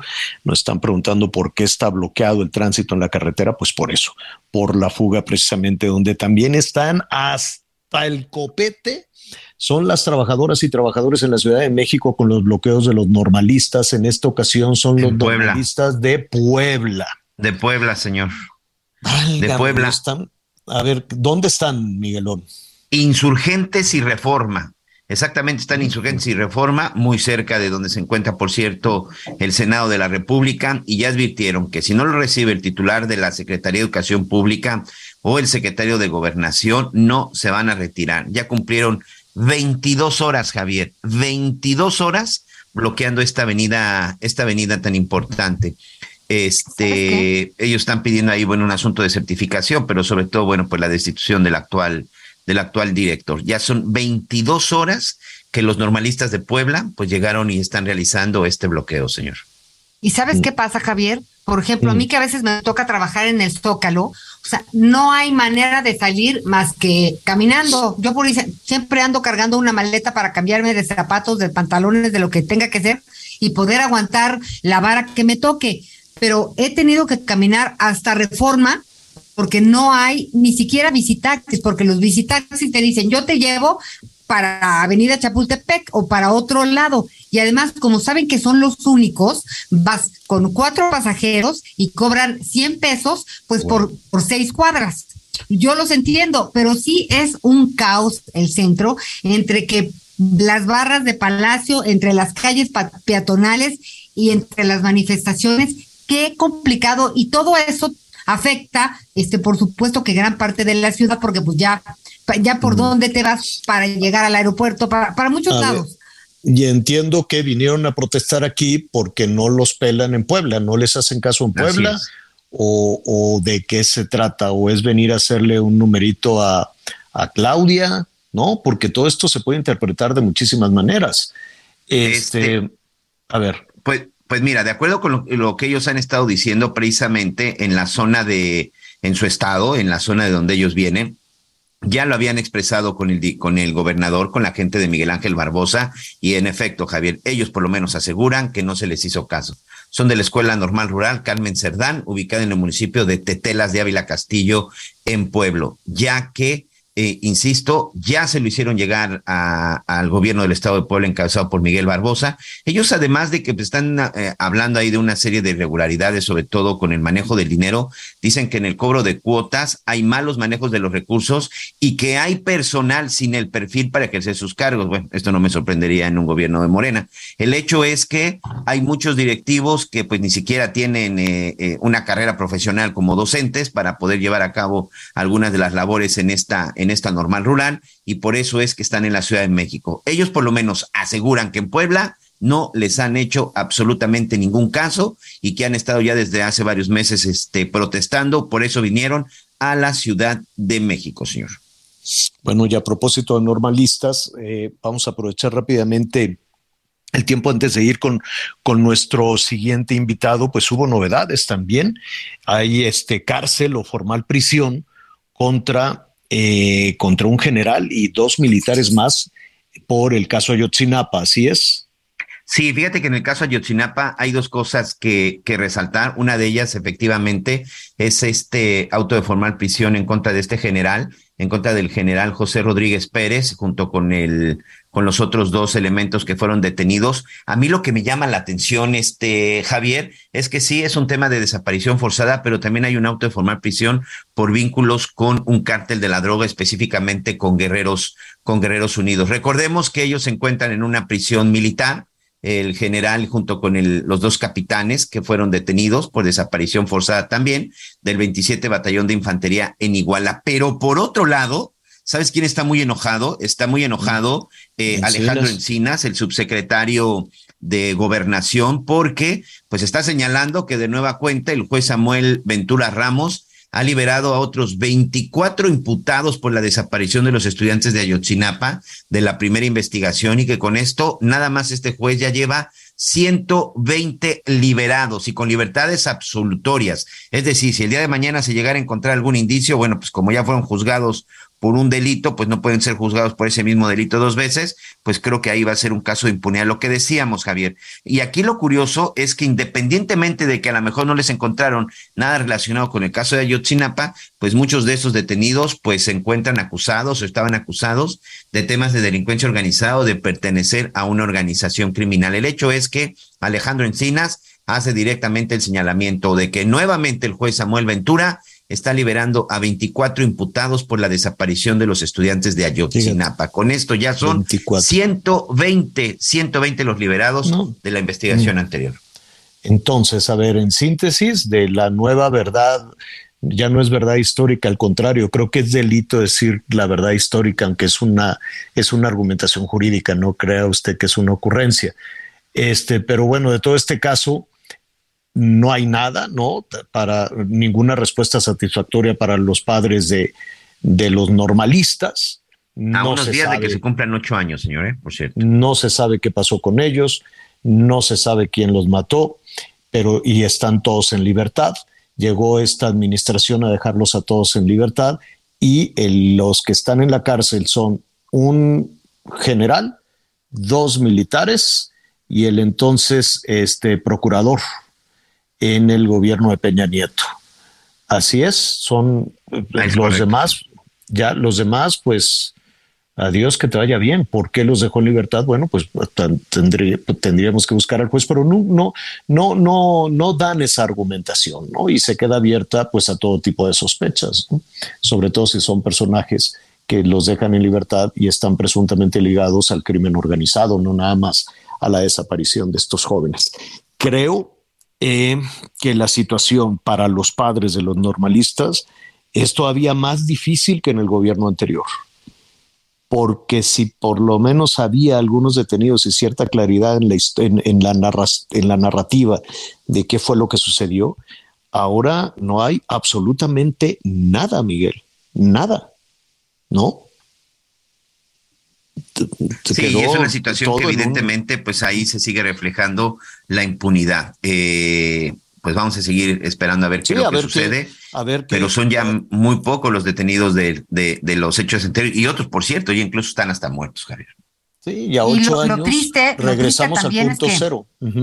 Es que hablando de esta, de la verdad histórica o de la mentira histórica, este, tendríamos muy poco eh, si estudiamos los dos, pues los dos dictámenes, ¿no? Las dos verdades, las dos eh, pues, Pero ¿cuál es la nueva? ¿Cuál es la verdad nueva? No, es que por eso dicen que, pues ahora sí que estamos que como peor que al principio, ¿no? Con mucha gente que ya salió libre, con otra gente que ya no existe y que ya no está en nuestro país, este, y con militares que se entregaron porque pues sabían que ellos pues no tenían, pues no, podían acusarlos de esos crímenes por lo pronto, este, y que finalmente pues serán este, quienes se queden ahí, ¿no? Estaba escuchando a sus abogados, pues, no los dejaron realmente ver todo el expediente completo, y, y pues, y pues es muy lastimoso porque cuatro años después, habría que haber que hacer también sumas y restas porque es costado un dineral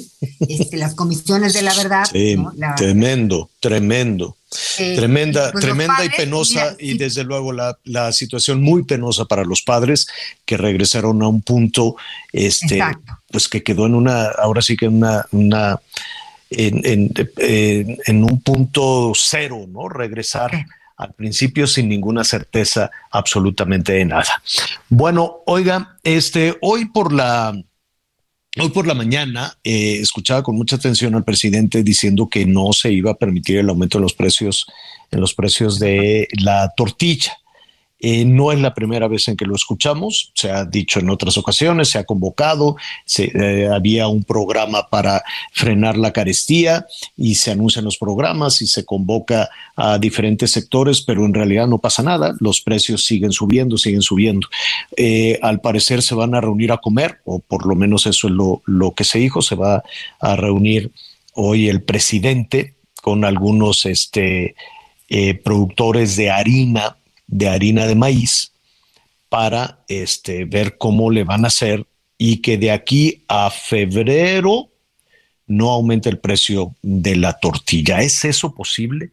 Toda esta situación puede depender precisamente de, una comida en Palacio Nacional. Eh, los precios eh, en, algunos puntos de la frontera pues están más caros, por ejemplo, que en el, que en el centro, pero después en el sur también se, se dispara.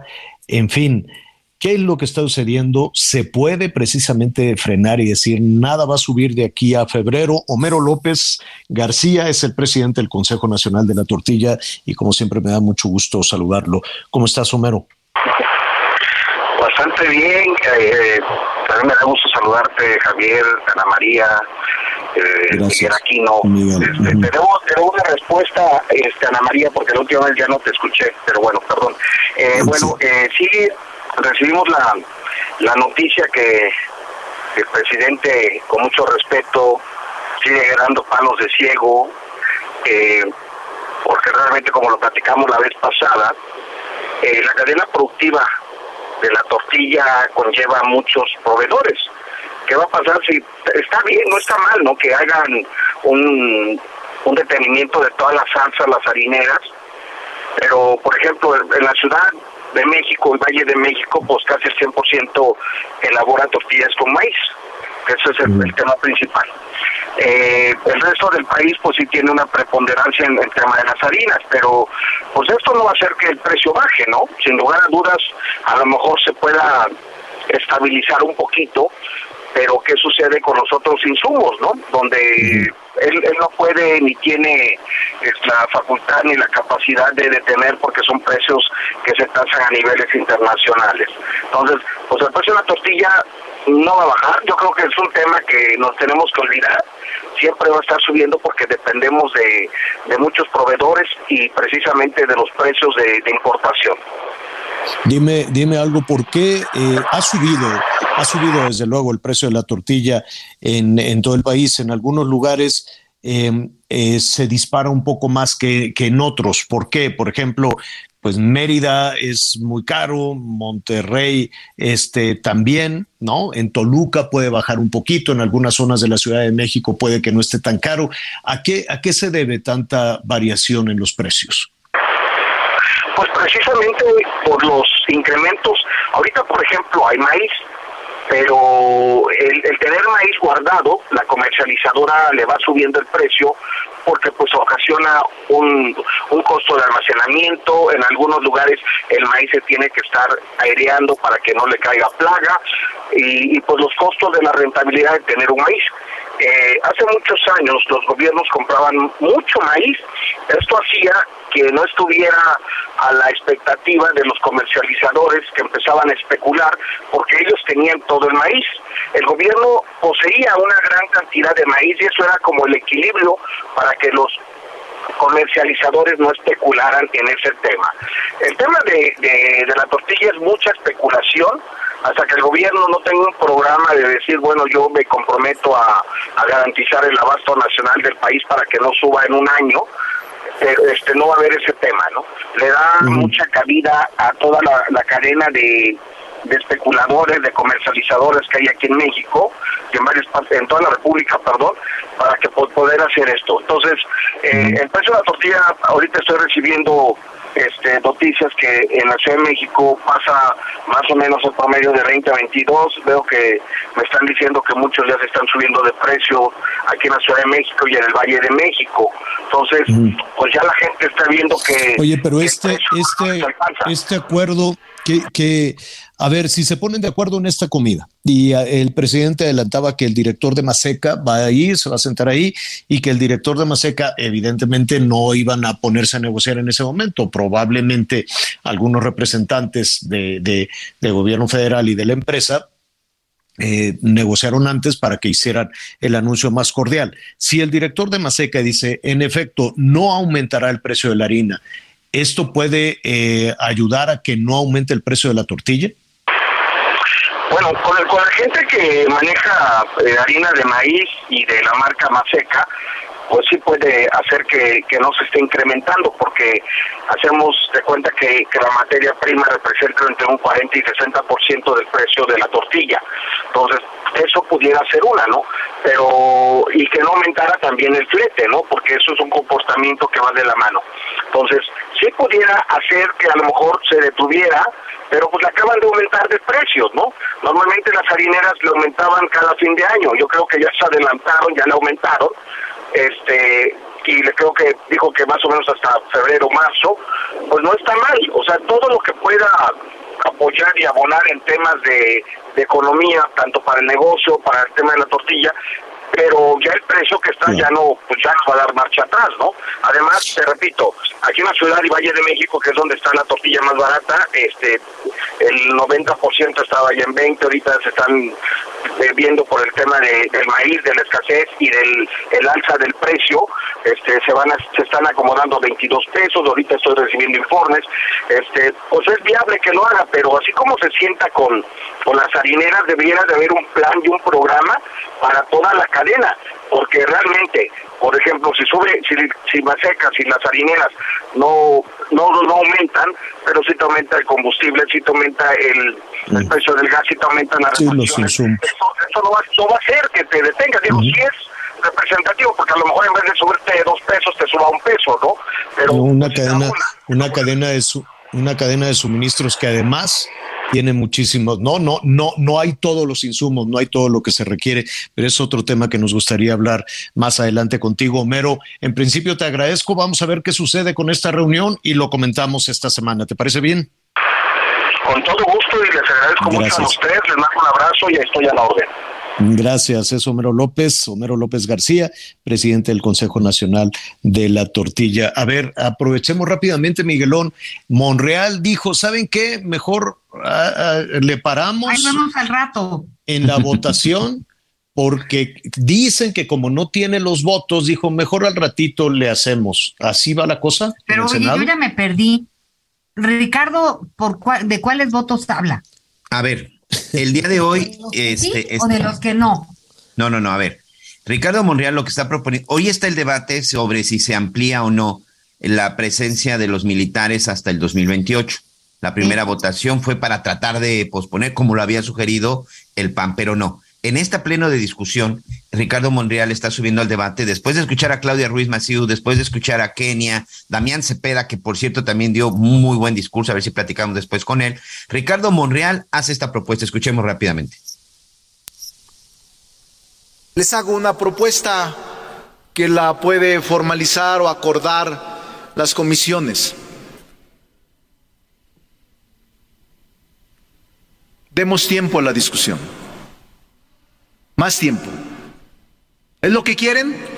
Demos más tiempo. Yo le pido al grupo parlamentario me pueda acompañar. Ah, ahora resulta que no quieren. No, es que es lo que la mayoría decida. Lo que yo estoy haciendo eco es de las expresiones que escuché en la tribuna que nos acusan de eh, compra, de premura, de presión. No, rechazo totalmente que haya presión y yo les planteo. Entonces, lo que pues, dice eh, Ricardo Monreal, este Javier, es vamos a suspenderlo, regresamos a comisiones y ya. Pero la oposición dice no, ahora queremos que se vote, porque con los que están participando, con los que se asistieron, porque recordemos, ya te decía en la mañana, hay muchas ausencias. Si en este momento se vota y como se está marcando en este momento, no va esta propuesta del PRI en donde se extiende la militarización en seguridad pública en el país hasta el 2028. Sería rechazada en el Senado de la República si se vota hoy, de acuerdo con lo que se ha estado observando. ¿Y están discutiendo la propuesta de Monreal o van a votar todavía esas situaciones en el aire? No, no se podría votar, es una propuesta que ahí tendrían que tomar las comisiones, pero la oposición dice que no, así que debe de continuar, debe de continuar el día de hoy la discusión. Entonces, este parece que es una propuesta que por lo menos en este momento la no a lo que me refiero, la propuesta que les hace la propuesta que les hace Monreal que dice, bueno, pues ¿qué quieren? Ustedes querían seguir discutiendo esto y se escuchaban los gritos de la oposición diciendo, no, que se vote de una vez porque no te alcanzan los números, ¿así es? Eh, es correcto, señor. La oposición dice que de una vez se lleve a cabo la votación.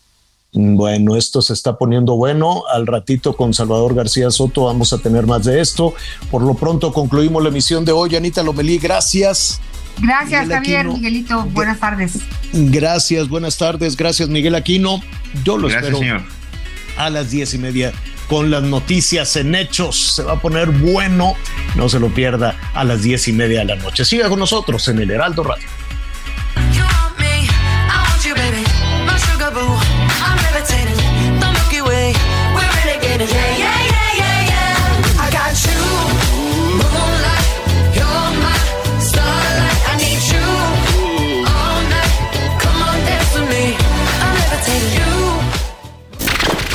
Gracias por acompañarnos en Las Noticias con Javier La Torre.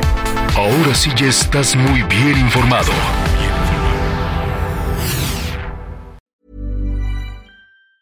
Ever catch yourself eating the same flavorless dinner three days in a row? Dreaming of something better? Well, HelloFresh is your guilt-free dream come true, baby. It's me, Kiki Palmer.